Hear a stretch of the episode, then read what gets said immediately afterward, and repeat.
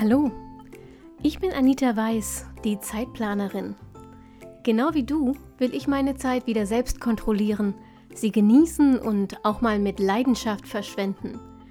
Deshalb teile ich hier im Zeitplanerin Podcast meine Lieblingstools und Methoden aus dem Zeit- und Selbstmanagement mit dir.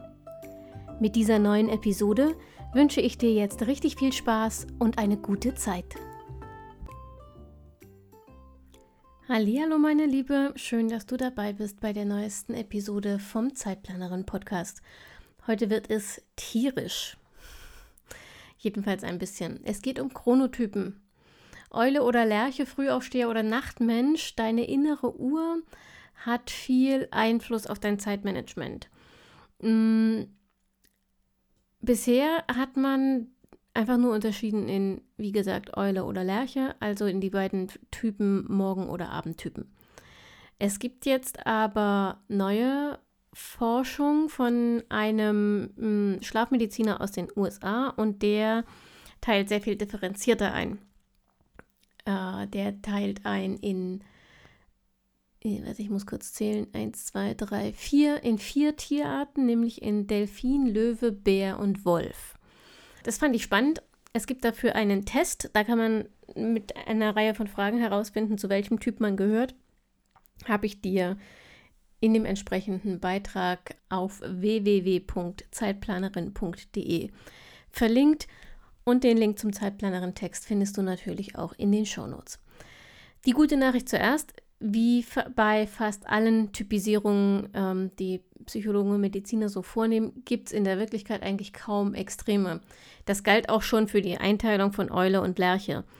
Ähm, heißt also, sehr wahrscheinlich bist auch du eine Mischform aus Eule und Lerche oder eben aus ähm, Löwe, Bär, Wolf oder Delfin. Kann sein, dass du vielleicht ein bisschen früher leistungsfähig bist ähm, als der Durchschnitt oder eben später, so wie ich. Aber vermutlich kriegst du deine Dinge schon zu sozialverträglichen Uhrzeiten geregelt, ohne dich dabei völlig zu verausgaben. Absolute Morgen- oder Abendtypen, also Menschen, die wirklich nur ganz früh oder nur ganz spät in Höchstform sind, gibt es tatsächlich in der Realität kaum. Ähm, nimm also das, worüber ich jetzt in dieser Episode spreche bitte nur als Anregung. Mm, es ist hier ein bisschen zugespitzt. Ich versuche so viele Fragen und Schwierigkeiten wie möglich abzudecken und gehe dabei einfach vom Extrem aus. Es ist gut möglich, dass dein Leben hervorragend mit deinem Chronotyp harmoniert, dann mach dir einfach keine Probleme, wo keine sind. Pick dir die Punkte raus, die dir nützen oder Spaß machen und ignoriere einfach alles andere. Was mich angeht, auch wenn ich es immer mal wieder versuche, aus mir wird einfach kein früher Vogel.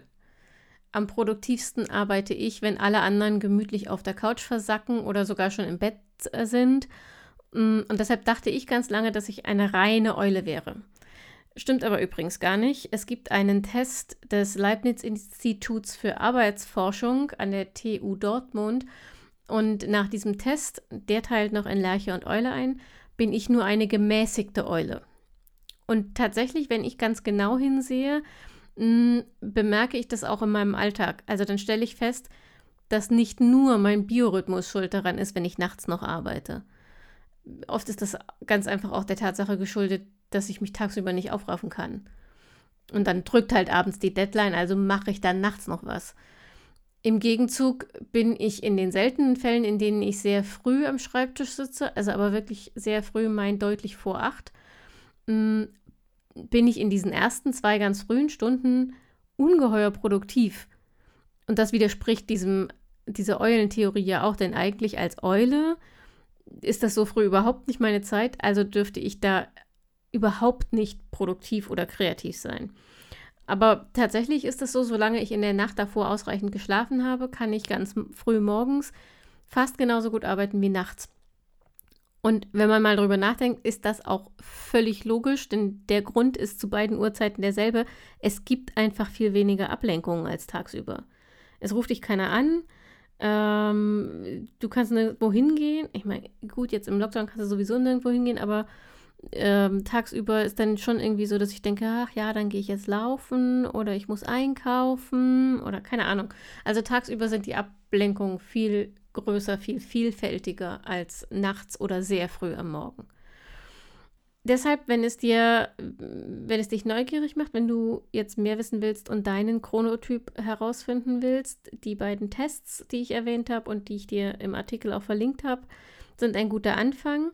Darüber hinaus würde ich dir empfehlen, beobachte dich einfach mal an einem guten Tag. Also wenn du ausgeschlafen bist und nicht so wahnsinnig viel Stress hast, sodass du also auch Zeit hast, mal genauer in dich reinzufühlen, dann äh, guck mal genauer hin und stell ruhig mal alle Annahmen, die du so zu deinem Chronotypen bisher hattest, auf den Prüfstand. Denn vielleicht geht es dir ja wie mir. Vielleicht stellst du dann fest, du bist gar nicht der extreme Morgenmensch, der du, äh, von dem du immer dachtest, dass du es bist, sondern du musstest nur einer sein, weil deine Kinder so früh wach sind. Oder du stellst fest, dass du gar keine reine Eule bist, sondern nur deshalb so spät arbeitest, weil du dir viel zu wenig Schlaf gönnst, um immer mehr zu schaffen und deshalb einfach nicht aus dem Bett kommst, weil dein Körper sagt, äh, entschuldige mal bitte, hier ist eine Grenze, ich brauche Schlaf. Deshalb guck das mal, guck da mal genauer hin und beobachte dich genau und schreib dir am besten auch auf, wie du dich fühlst. Ich empfehle dafür, dass du dir über den Tag verteilst, in einem festen Rhythmus, am besten stündlich, immer mal wieder die folgenden vier Fragen stellst. Erstens auf einer Skala von 1 bis 10. Wie müde fühle ich mich gerade? Zweitens auf einer Skala von 1 bis 10. Wie viel Tatkraft habe ich gerade? Könnte ich Bäume ausreißen oder doch nur Grashalme? Drittens, bin ich gerade konzentriert oder lasse ich mich leicht ablenken? Viertens, welche Tätigkeit würde mir jetzt am leichtesten fallen? Und dann schreib dir bitte immer dazu, was du gerade gemacht hast, wenn du dir diese Fragen gestellt hast, damit du später einen Zusammenhang herstellen kannst. Übrigens, lass dich nicht von der letzten Frage irritieren, dieses welche Tätigkeit würde mir jetzt am leichtesten fallen. Ich weiß, dass die scheinbar nicht in diese Reihe passt, aber das ist sozusagen eine Backup-Frage. Mir geht es zum Beispiel oft so, dass ich den ganzen Tag müde bin. Und ich bin grundsätzlich extrem leicht ablenkbar. Das hat nichts mit meinem Chronotyp zu tun. Dann können aber die ersten drei Fragen, also wie müde fühle ich mich, wie viel Tatkraft habe ich gerade und bin ich konzentriert, können dann in die falsche Richtung führen. Deshalb diese Kontrollfrage, welche Tätigkeit würde mir am leichtesten fallen, also ich weiß zum Beispiel, dass ich zu bestimmten Tageszeiten konzentrierter bin und ähm, zu anderen Tageszeiten es mir besonders leicht fällt, Gesprächen oder Meetings zu folgen oder dass ich zum Beispiel am Abend am kreativsten bin. Solche Sachen finde ich durch Beobachtung heraus und da hilft mir diese vierte Backup-Frage. Wenn du das einen Tag lang machst und dir also wirklich engmaschig, stündlich, alle zwei Stunden diese Fragen beantwortest und dabei auch notierst, was du gerade gemacht hast, hast du anhand dieses Frage-Antworten-Protokolls eine ganz gute Chance herauszufinden, wann deine optimale Zeit für bestimmte Tätigkeiten ist. Wenn du damit durch bist, weißt du im Prinzip, wie dein Biorhythmus aussieht. Jetzt geht es darum, dein Zeitmanagement dazu anzupassen sodass du beides optimal kombinierst. Am einfachsten geht das, wenn du rückwärts planst. Also schreib dir jetzt auf ein Blatt Papier die Uhrzeiten von 0 bis 24 Uhr untereinander, so wie in der Kalenderansicht. Und dann fang am Abend an. Wann war in deinen Analysetagen für dich wirklich Schicht im Schacht? Und damit meine ich nicht, wenn du dann tatsächlich ins Bett gegangen bist, sondern wann hättest du gehen wollen? Wann warst du so müde, dass du dich nicht mehr konzentrieren konntest und dir sozusagen die Augen zugefallen sind. Wann hattest du keine Lust mehr auf Gespräche und Gesellschaft? Nimm diesen Zeitpunkt und leg ihn jetzt als Bettzeit fest. Ja, keine Panik. Wir machen gerade erstmal nur den Plan für eine perfekte Welt. Im nächsten Schritt passt du ihn an deine Realität an. Geh jetzt erstmal deinen Tag zurück bis zum Morgen durch und markiere dir die Zeiten, in denen du A, dich besonders gut konzentrieren konntest, B, besonders kreativ oder innovativ bist, C, besonders kommunikativ bist und D, dich körperlich besonders fit fühlst. Wenn dir das schwerfällt, versuch mal mit der umgedrehten Variante. Markiere also, wann du am wenigsten konzentriert, kreativ, kommunikativ oder fit bist. Du kannst das mit einem Farbcode machen. Dann wird es übersichtlicher. Also markiere alle Konzentrationszeiten gelb, die Kreativzeiten rot und so weiter. Also, dass du dann diesen Tag, diese Uhrzeitenliste in bunte Felder unterteilt hast. So erkennst du auf einen Blick, wo was liegt. So, gäbe es keinen Chef, keinen Partner, keine Kinder und keine Termine, hättest du jetzt deinen Plan für den optimalen Tagesablauf. Du würdest jetzt nur noch alle Aufgaben in die passenden Zeitzonen einplanen und Feierabend. Dummerweise, oder Gott sei Dank, ist eine Frage der Perspektive, hast du aber all das. Deshalb musst du jetzt also ein bisschen jonglieren.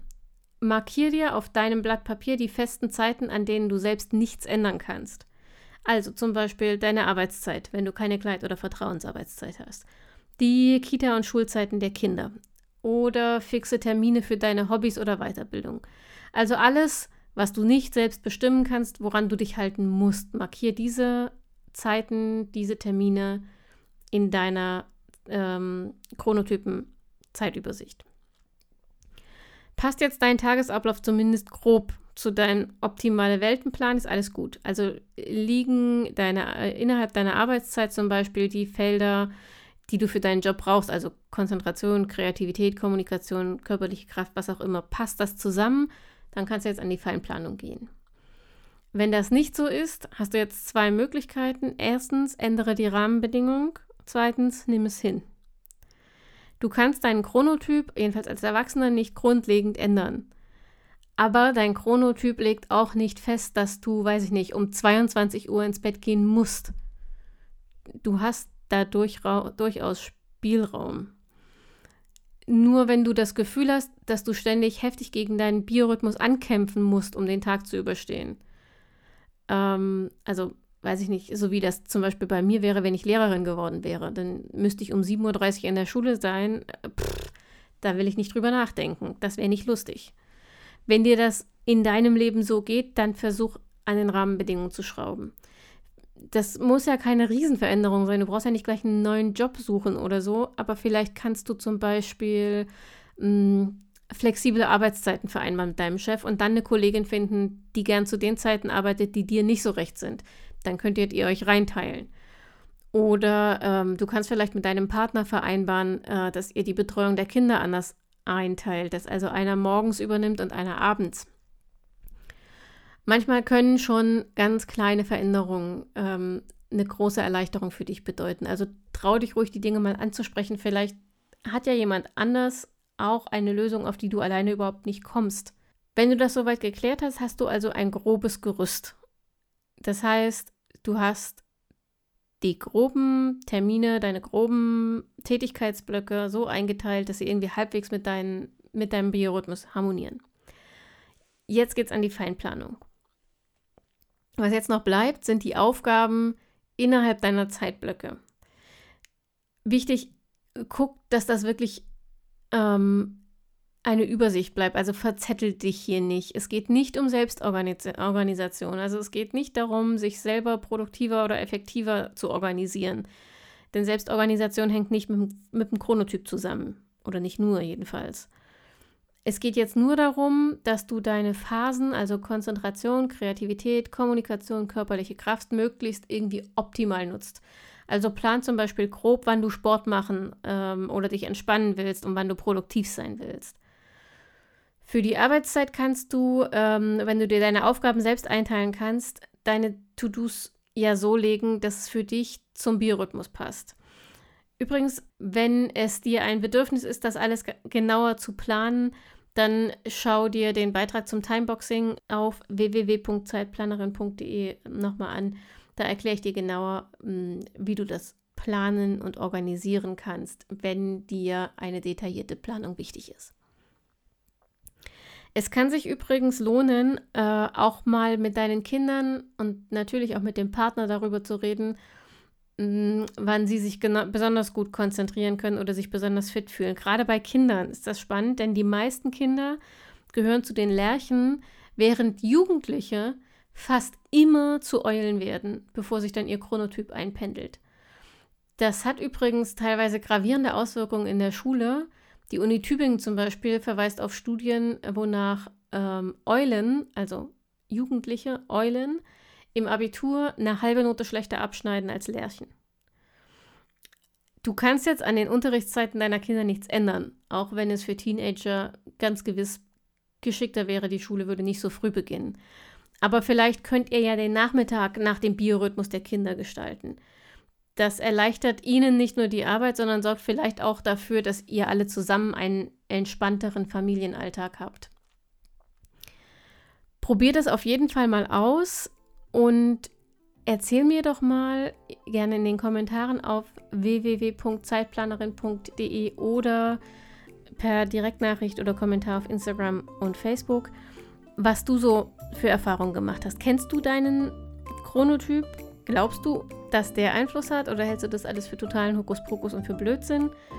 Ich freue mich auf deine Kommentare und auf, dein, auf deine Beiträge und wünsche dir bis zur nächsten Episode der Zeitplanerin eine richtig tolle Zeit und denk immer daran, deine Zeit ist genauso wichtig wie die aller anderen.